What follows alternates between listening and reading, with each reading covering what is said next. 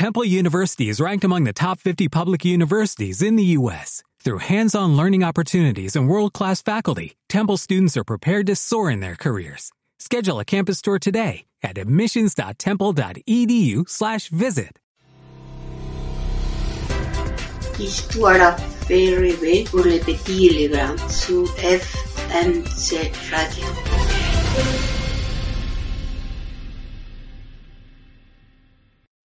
Entre les lignes.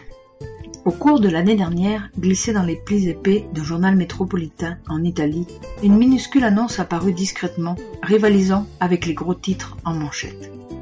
Professeur âgé retraité, recherche famille voulant adopter un grand-père, assumera ses dépenses.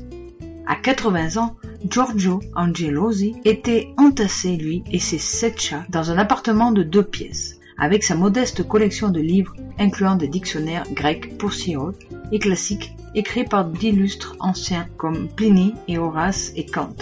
Sortant occasionnellement de cette maison exiguë située sur une route sans issue, il manœuvrait le long des chemins vallonnés vers le village local. Mais dans l'ensemble, il menait une vie intellectuelle tranquille et retirée. Trop tranquille. Veuf depuis sept longues années de solitude, Giorgio s'est surpris à compter le nombre de mots qu'il prononçait à haute voix chaque jour. Et lors de ces journées où il n'avait rien à dire. Même au chat qui se promenait à pas feutrés, le compte était zéro. Un zéro aussi vide que sa vie. À sa grande consternation, il a découvert qu'il n'avait pas fini de donner et qu'il avait besoin d'amour. Désirant ardemment des contacts humains, Giorgio a pris une décision réfléchie et a mis en œuvre un plan unique il s'est lui-même offert en adoption. Son humble appel dans les petites annonces d'un journal a immédiatement capté l'attention d'un pays entier. La détresse de Giorgio a touché les cordes sensibles de l'Italie, provoquant un réveil et une prise de conscience. Les représentants du gouvernement et les villageois, les conseillers et les bourgeois, les ecclésiastiques et les laïcs, tous secoués jusqu'au fond de l'âme par cet appel pour une adoption firent leur examen de conscience. Le résultat Une vague immédiate de réponses qui ont apporté bien plus que des offres de logement. Cette demande a fait naître d'enthousiastes offres d'amitié, de vie familiale, d'amour. Après tout, Giorgio ne s'était pas annoncé lui-même comme un simple locataire. Il ne cherchait pas un poste comme professeur à temps partiel, ni comme tuteur salarié. Au lieu de cela, Giorgio cherchait une famille qui voulait adopter un grand-père, une famille qui voulait l'accepter en tant que membre à part entière. Un jour ou l'autre, chacun de nous, comme Giorgio, doit affronter des moments difficiles et déchirants sur le plan émotionnel. Il est possible que nous fassions face à des épreuves de rejet, de faillite, de maladie terminale, de solitude, de relations malheureuses ou même de mort.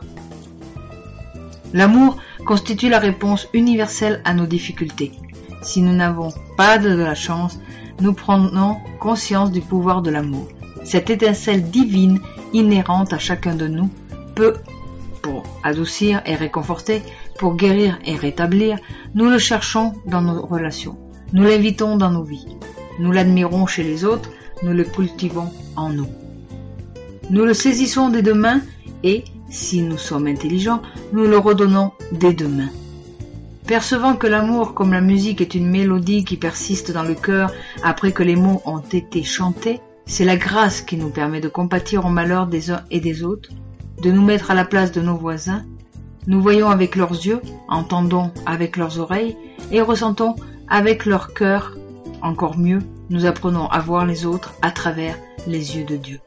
Giorgio a déménagé, ses sept chats et sa vieille bibliothèque usée, dans la maison de sa nouvelle famille, sans aucun doute, il a aussi emballé assez de chaleur et de souvenirs pour s'épanouir, où qu'il se soit installé, estimé par cette nouvelle famille que l'amour seul a créé. Jacques Canfield